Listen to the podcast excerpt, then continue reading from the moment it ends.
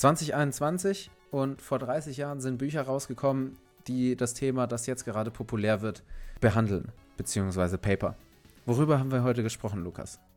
Wenn die vor 30 Jahren rausgekommen sind, dann kann das ja eigentlich nur das Thema Servitization sein. Also, wie entwickle ich einen Service? Was ist überhaupt ein Service genau? Und wie kann ich mit Services mein Geschäftsmodell optimieren bzw. innovieren?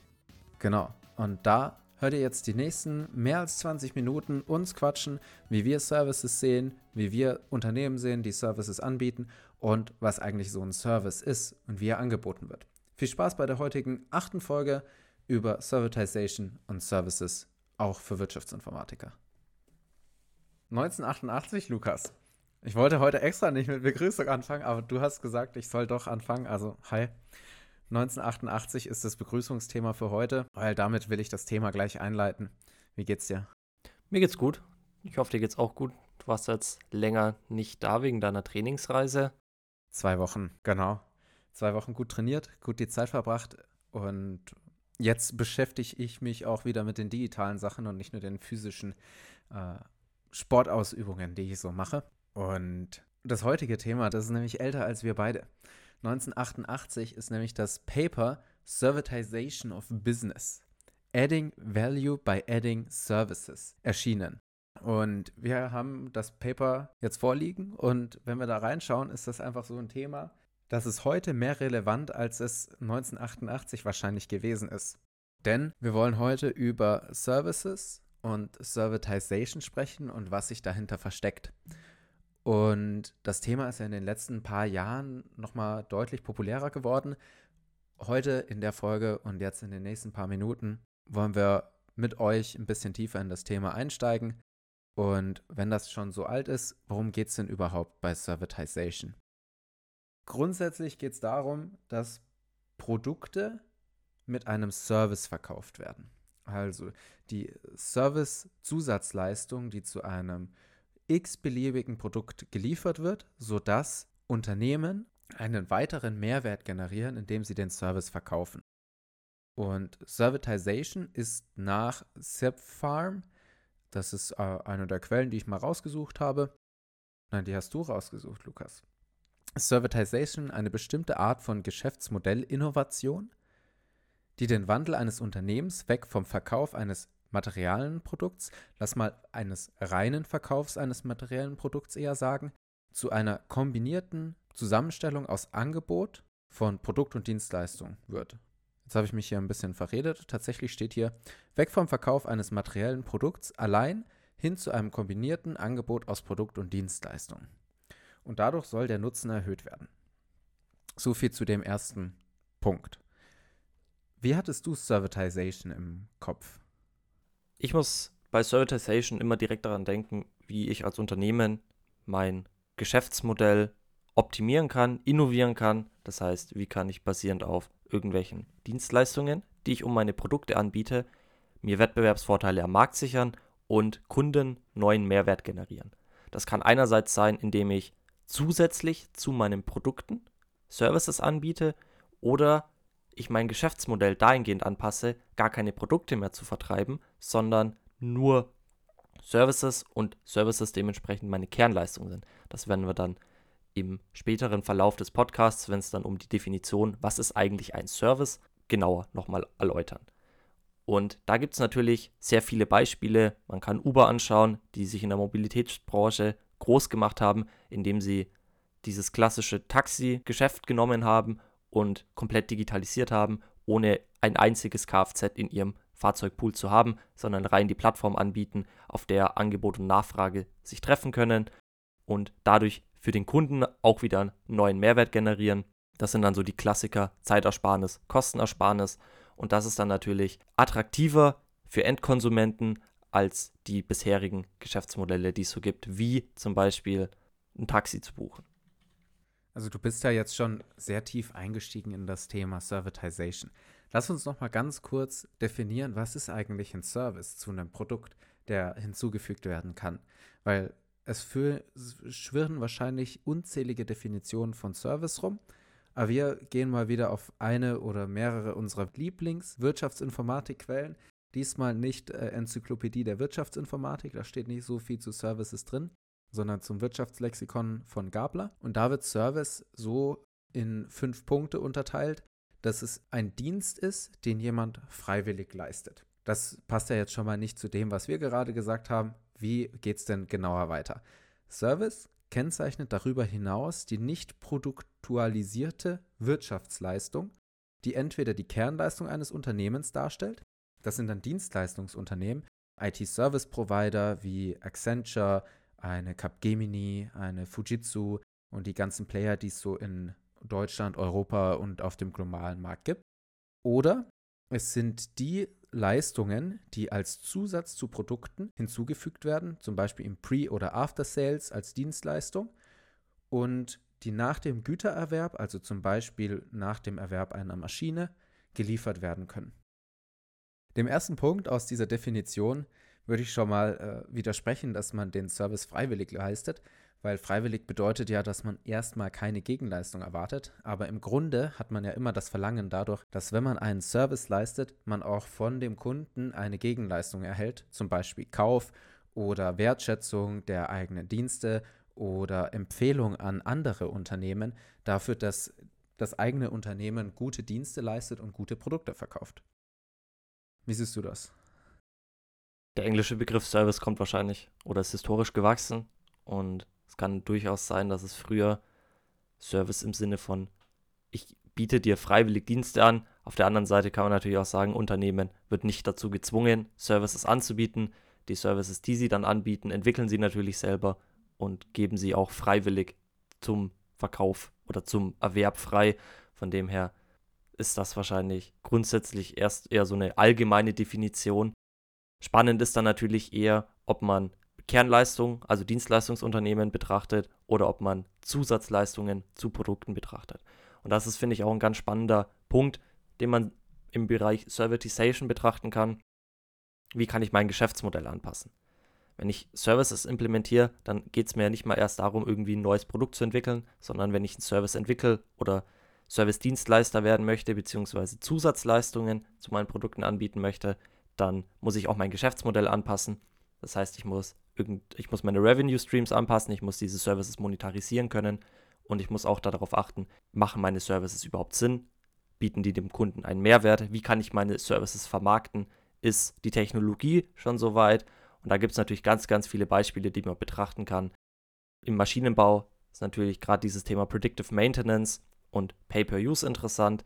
Da gibt es auch für den Industriestandort Deutschland sehr interessant den Verband Deutscher Maschinen- und Anlagenbau, kurz VDMA. Und die befassen sich eben sehr stark momentan damit, wie können Industrieunternehmen in Deutschland, gerade mittelständische Unternehmen, digitalisiert werden wie können die dem großen Druck, den es auf dem globalen Markt gibt, standhalten, weil es wird allen klar sein, rein durch einen Produktverkauf wirst du heute nicht mehr rentabel sein, weil einfach Niedriglohnländer viel billiger produzieren können und dementsprechend auch viel billiger die Produkte am Ende verkaufen können. Das heißt, ich muss als Maschinenbauunternehmen darauf achten, irgendeinen Mehrwert zu geben, der über einen niedrigen Preis hinausgeht. Das kann natürlich sein, dass ich weiterhin irgendwo in, in Asien produziere, aber meine eigentliche Wertschöpfung gar nicht durch den Vertrieb von Maschinen oder Anlagen ist, sondern ich eigentlich Geld dadurch verdiene, dass ich Services vertreibe. Der VDMA gibt da diesen, ein Framework vor mit eher, ich würde eher sagen, dass es Best Practices sind oder ein, eine Art Leitfaden, wo man den Ist-Zustand seines Unternehmens mit einem möglichen Sollzustand vergleichen kann, um nächste Schritte etablieren zu können. Da gibt es ganz klassisch das Beispiel, wie komme ich vom reinen Produktverkauf hin zum reinen Dienstleistungsanbieter. Und da gibt es eben verschiedene Schritte. Der erste Schritt, ich verkaufe natürlich ganz klassisch mein Produkt. Dann biete ich irgendwelche Customizing-Beratungslösungen dazu an. Das heißt, ich berate meinen Kunden individuell. Dann biete ich erste kleine Zusatzservices an, wie besondere Wartungsverträge und so ein Thema. Und es geht dann schon ganz langsam hin, dass ich das komplett customize, bis hin, dass ich am Ende nicht mehr das Produkt verkaufe, sondern die Produktfunktion verkaufe.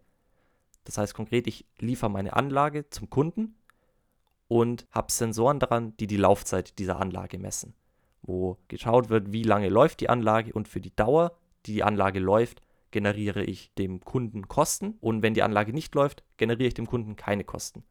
Und dadurch hat der Kunde, der die Maschine am Ende einsetzt, den Vorteil, dass er keine hohen Investitionssummen im Voraus tätigen muss, sondern er diese ganzen Kosten operativ machen kann. Das heißt, er kann seine Produktion besser mit variablen Kosten decken und nicht mehr alles rein in Fixkosten, wie ja bisher Anlagen verrechnet werden. Ganz schönes Beispiel ist da zum Beispiel Rolls-Royce, wo die Flugzeugturbinen nicht mehr verkauft werden, sondern die Flugzeugfunktion einer oder die, die Funktion einer Flugzeugturbine verkauft wird. Da sind Sensoren dran, die messen, wie lange läuft dieser Rotor oder diese Turbine und am Ende, wenn dann gelandet oder wenn es dann gelandet ist, das Flugzeug oder am Ende von einem Monat oder von einer Woche, wird dann abgerechnet, du bist 10.000 Stunden gelaufen. Das heißt, es kostet dich jetzt im Monat 30.000 Euro für diese eine Turbine oder für dieses Flugzeug mit zwei Turbinen. Basierend darauf kann man dann natürlich auch noch weitere Zusatzleistungen anbieten, wie Maintenance-Themen. Das heißt, ich sehe natürlich, wie lang läuft die Turbine und kann darauf basierend dann auch gleich sagen, hey, deine Turbine hat jetzt irgendeinen Threshold erreicht von äh, 2 Millionen gelaufenen Stunden. Das heißt, das nächste Mal, wenn gelandet ist, kann ich direkt am Flughafen irgendwo eine Turbine bereitstellen, das ausgewechselt werden kann und die mit 2 Millionen Stunden Laufzeit eben nicht weiter strapaziert wird und ich vor Ort direkt eine neue Turbine einbauen kann. Und zusätzlich dazu hat Rolls-Royce die Daten von den Turbinen unmittelbar ausgelesen und wusste, an welchem Flughafen sie für Boeing welche Services anbieten müssen, ob sie eine Turbine warten müssen, ob sie die austauschen müssen. Und diesen Mehrwert, dass es immer eine funktionsfähige Turbine gab, hat sich Rolls-Royce bezahlen lassen. Also das war der Service, den Rolls-Royce an Boeing verkauft hat. Genau, das ist dann so dieses ganze Thema auch noch Predictive Maintenance mit dabei. Noch ein schönes Buzzword. Gibt es bestimmt auch mal einen Podcast drüber, gerade wenn es mal tiefer über die ganzen Themen Analytics geht. Da ist Predictive Maintenance ein Service, der aber auch allgemein im Maschinenbau viel verwendet werden kann. Und genau da sehe ich, um die Brücke wieder zurückzuschlagen, es ist natürlich ganz spannend, sich direkt ein digitales Geschäftsmodell aufzubauen. Aber gerade wenn wir den Wirtschaftsstandort Deutschland mal anschauen, dann ist es relativ interessant, wie ich von meinem klassischen, und wir sind nun mal ein, ein, eine Industrienation, die sehr viel mit Maschinenbau zu tun hat, wie komme ich von meinem Maschinenbau hin zu einem ja, Servicegeschäft. Und da ist es dann natürlich so, dass ich nicht mehr versuche, mein Produkt zu verkaufen, sondern das Langzeitziel sein sollte, dass ich die Produktfunktion verkaufe, indem ich dann per Sensoren irgendwo die Laufzeit abrechnen kann, um dem Kunden, dem ich es verkauft habe, natürlich ein Risiko abzunehmen. Das heißt, er muss keine großen äh, Capital Expenses machen, er muss keine äh, Investitionen tätigen, sondern er kann das tatsächlich in, in operative Kosten umlagern und sich dadurch deutlich mehr Geld sparen. Das kann man ja auch aus der Definition aus ITIL herausholen, also äh, der IT Infrastructure Library. Da habe ich Anfang des Jahres für die Foundation von ITIL 4 die Zertifizierung gemacht. Und da steht als Definition drin, dass ein Service ein Mittel ist, um die gemeinsame Wertschöpfung zu ermöglichen, das heißt gemeinsam zwischen dem wertschöpfenden Unternehmen und dem Kunden oder der Organisation, die den Service konsumiert, und dadurch Ergebnisse erleichtert werden, die der Kunde erreichen will. Und dabei trägt der Kunde keine spezifischen Kosten, also was du schon mit den Expenses gesagt hast, oder Risiken bei der Erstellung des Services. Das kann man zum Beispiel auf ein SAP-Rollout münzen.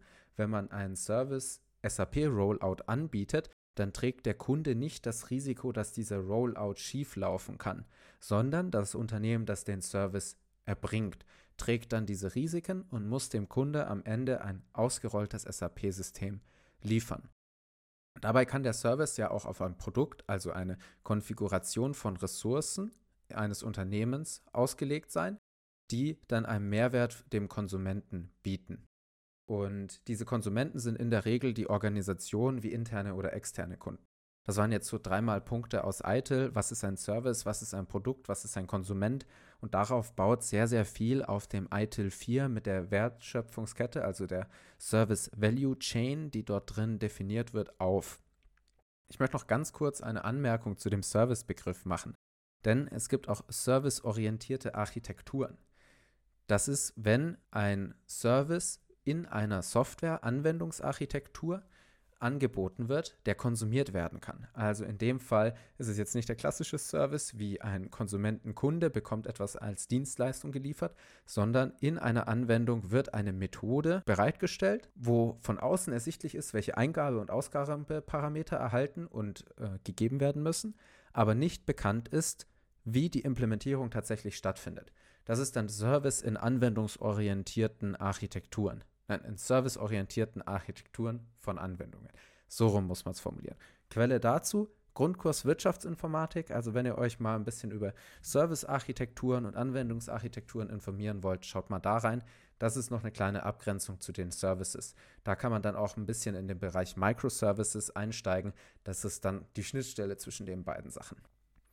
Wir haben jetzt, finde ich, viel Services im Bereich B2B angeschaut. Wir haben natürlich auch das Beispiel mit Uber gehabt, aber theoretisch sind Services schon sehr, sehr lange am Markt. Also gerade wenn wir mal gucken, das Kaufen eines Tickets für den öffentlichen Nahverkehr über das Handy mittlerweile sogar noch, ist ja, da ist der Service noch weiterentwickelt, aber wenn wir mal so die Historie anschauen, dann hat das Ganze angefangen mit einem Ticketschalter. Das heißt, ich musste vor Ort irgendwo zum Busbahnhof gehen und mir von einer Person ein Ticket kaufen. Dann kam es so, dass diese Maschinen, diese Ticketautomaten zur Verfügung gestellt wurden. Das heißt, ich kann mein Ticket nicht mehr nur am Busbahnhof kaufen, sondern vielleicht an jeder Haltestelle, wo zumindest so ein Automat steht. Und mittlerweile ist es sogar schon so, dass ich es auf dem Smartphone buchen kann oder kaufen kann. Das hat natürlich den enormen Vorteil, dass ich zeit- und ortsunabhängig geworden bin. Das heißt, wenn ich weiß, okay, ich fahre morgen um 3 Uhr mit dem Zug von Augsburg nach München, dann kann ich mir heute mein Ticket kaufen für morgen. Und das von zu Hause. Ich habe keine großen Zeitinvestments, dass ich irgendwo in die Stadt vielleicht fahren muss und mir erst ein Ticket kaufen muss oder zum nächsten Ticketschalter, um mir ein Ticket kaufen muss, sondern ich direkt von zu Hause, von meinem Smartphone aus ein Ticket kaufen kann. Und das spiegelt ja die, die großen Vorteile im Endkonsumenten oder im B2C-Geschäft wieder, was so Services grundsätzlich haben, und zwar Zeit und Kostenersparnisse und Ortsunabhängigkeit. Aber Ortsunabhängigkeit und Zeitersparnis kommt ja so ein bisschen oder überschneidet sich ja ein bisschen, beziehungsweise das eine profitiert vom anderen. Was wir uns da jetzt angeschaut haben, sind sogenannte Self-Services. Das sind Dienstleistungen, die von Kunden und Nutzern eigenständig und zeitunabhängig genutzt oder initiiert werden können. Das kann einerseits im B2C-Geschäft sein, aber es kann auch intern bei mir als Unternehmen etabliert sein, indem ich ein Self-Service-Portal in meinem Unternehmen, in meiner IT-Infrastruktur einrichte. Um mit diesem Self-Service-Portal möchte ich als Unternehmen mich standardisieren. Das heißt, ich möchte Standard-Services automatisieren, weil Standard-Services meistens im Unternehmen irgendwelche Low-Value-Tasks sind, die keinen Mehrwert fürs operative Geschäft darstellen. Das könnte jetzt zum Beispiel der klassische Request oder die Bestellung eines neuen Laptops sein, weil mein altes schon fünf Jahre alt ist. Und das war früher so, dass es da irgendwo einen Mitarbeiter gab, der das manuell erfassen musste, dann in Excel einklopfen und am Ende die Bestellung rausschicken musste. Heute ist das so, ich etabliere irgendwo mein Self-Service-Portal, mein Mitarbeiter kann sich da einloggen, kann seine Laptop-Spezifikation angeben, kann bestellen klicken und kriegt dann in zwei bis vier Wochen, sagen wir mal, sein Laptop zugeschickt ohne dass er da im Hintergrund groß irgendwo zu Mitarbeiter A oder Mitarbeiter B rennen musste und die sich dann manuell irgendwie die Excel-Files hin und her schicken mussten. Das bietet mir als Unternehmen natürlich die Möglichkeit, mich zu standardisieren, wie gerade schon gesagt, meine Kosten zu senken und vor allem mich auf das operative Geschäft, das Entwickeln von neuen Services, das Innovieren meines Geschäftsmodells fokussieren kann und ich mich und meine Mitarbeiter vor allem sich nicht mit so klassischen Low-Value-Tasks eben befassen müssen. Wann muss ich mich jetzt als Wirtschaftsinformatiker oder Wirtschaftsinformatikerin mit Services und Servitization befassen? Also wann kommt das auf mich zu und in welchen Bereichen? Grundlegend kommt das immer dann auf uns zu, wenn wir durch IT-Services oder durch IT-Unterstützung Services schaffen, welche einer Organisation, wie gerade schon gesagt, also intern oder externen Kunden, also dem Fahrgast oder dem Busfahrer vielleicht auch einen Service bereitstellen wollen, welche durch die Expertise des Kernunternehmens, also des herstellenden Unternehmens, in dem Fall nehmen wir mal unseren Augsburger Verkehrsverbund, das Herstellen von den Fahrscheinen und dann das Befördern der Kunden, äh, wo dann die Kernkompetenz für die Tickets vorhanden ist und den ähm, Vertrieb der Tickets, äh, dass diese den Mehrwert schaffen. Also immer dann, wenn wir durch die IT solche Prozesse unterstützen wollen, beispielsweise physische Prozesse, aber auch wenn wir auf IT-Systeme als Produkt gehen, bereits IT-gestützte Produkte, wenn wir da einen Mehrwert schaffen wollen, dann müssen wir uns mit Services und Servitization befassen oder können uns damit befassen. Und grundlegend sollten wir uns auch als Wirtschaftsinformatiker immer damit befassen, weil das Thema ist nicht seit 1988 erst relevant, sondern auch schon vorher relevant gewesen und wird jetzt noch relevanter, wie wir Services an die Kunden geben. So beschreibt Deloitte zum Beispiel das Potenzial von Services so, dass der Customer Service und der Customer Journey das zentrale Differenzierungsmerkmal vor allem bei uns als jüngerer Generation sind. Also wir bleiben auf einem Produkt, weil der Service gut ist. Ich bleibe bei Spotify, weil ich deren Service gut finde und weil ich deren Produkt gut finde und sich das differenziert, basierend auf dem Angebot. Ich gehe nicht zu YouTube Music, weil der Service bei YouTube Music mich nicht anspricht. Demnach ist das Hauptdifferenzierungsmerkmal nicht der Content, weil da sind ziemlich alle gleich, sondern welchen Service mir ein Produkt bietet. Und etablierte Unternehmen sollten Services so anbieten, dass die Kunden im B2B-Markt auch das Differenzierungsmerkmal Service mehr wertschätzen und dadurch eine höhere Kundenbildung, Kundenbindung haben. Im B2C-Bereich ist das ja schon so, Beispiel Spotify, Netflix, Amazon und sowas haben wir habe ich jetzt ja schon genannt. Aber im B2C-Bereich, äh, im B2B-Bereich, also Business to Business, ist Service immer noch ein Thema, wo viel Potenzial aus meiner Sicht liegt, um Kunden zu binden und vor allem das Differenzierungsmerkmal darzustellen. Genau, ich sehe das ganz genauso. Wir hatten ja gerade das Rolls-Royce-Beispiel und wenn wir uns dann mal anschauen, dass dieses Rolls-Royce-Beispiel nicht irgendwie ein State-of-the-Art-Beispiel ist, sondern eher ein Pionierbeispiel, dann ist da sehr viel Luft noch nach oben, gerade für den deutschen Maschinen- oder Anlagenbau, neue Services für ihre Produkte zu entwickeln, um am globalen Markt erstens standhalten zu können, zweitens Wettbewerbsvorteile und Differenzierungsmerkmale entwickeln zu können und drittens deutlich rentabler wieder zu werden. Lukas, ein Punkt, den ich glaube ich noch ganz spannend fände, ist, wenn wir zum Ende hin, weil wir haben jetzt schon fast wieder äh, deutlich über 20 Minuten, wäre, da wir jetzt ja viel aus der Anbietersicht gesprochen haben, mal aus der Konsumentensicht zu sprechen. Wann sollte ich einen Service konsumieren? Und in der Regel sollte ich einen Service doch dann immer konsumieren und nutzen, wenn er mir einen Mehrwert bietet, weil ich zum Beispiel nicht die Expertise habe, weil es günstiger ist, ein Outsourcing zu betreiben, weil es günstiger für mich ist, die Expertise und den Service zu konsumieren, als das selbst auf die Beine zu stellen. Das fände ich, glaube ich, auch noch einen sehr spannenden Aspekt. Wann konsumiere ich einen Service oder eine Dienstleistung? Also wann source ich aus? Und ich denke, das wäre nochmal ein super spannendes Thema, was wir für einen weiteren Podcast nutzen können. Also wieso konsumieren Firmen wie Airbus, Boeing Services? Wieso konsumieren wir den äh, Service eines Ticketverkaufs oder eines Carsharings von BMW mit Car2Go? Wann ist denn das notwendig, einen Service zu konsumieren? Also das wäre, glaube ich, noch ein sehr spannendes Thema, was wir in einem der weiteren Podcasts besprechen können. Wir haben jetzt heute sehr aus der Richtung da gesprochen, was sind Services, wann biete ich Services an und wann werden Services konsumiert oder welche Konsumverhalten könnte es geben und was bedeutet eigentlich Servitization. Das wäre, glaube ich, nochmal ein super spannender Aspekt, den wir in, in Zukunft betrachten. Also wann konsumiere ich als Unternehmen vor allem IT-Services, welche durch die Wirtschaftsinformatik ja unterstützt werden?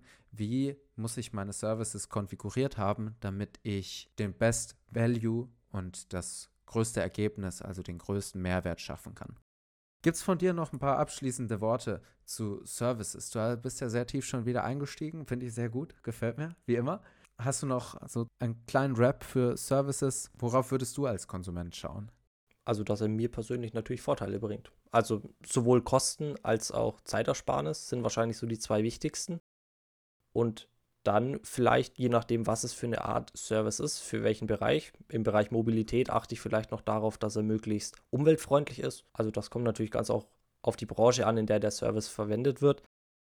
Ich würde grundsätzlich sagen, also meine persönliche Einstellung ist, was für mich am günstigsten ist, wo ich den größten Mehrwert für mich sehe und was natürlich mir am meisten Zeit spart. Wunderbar.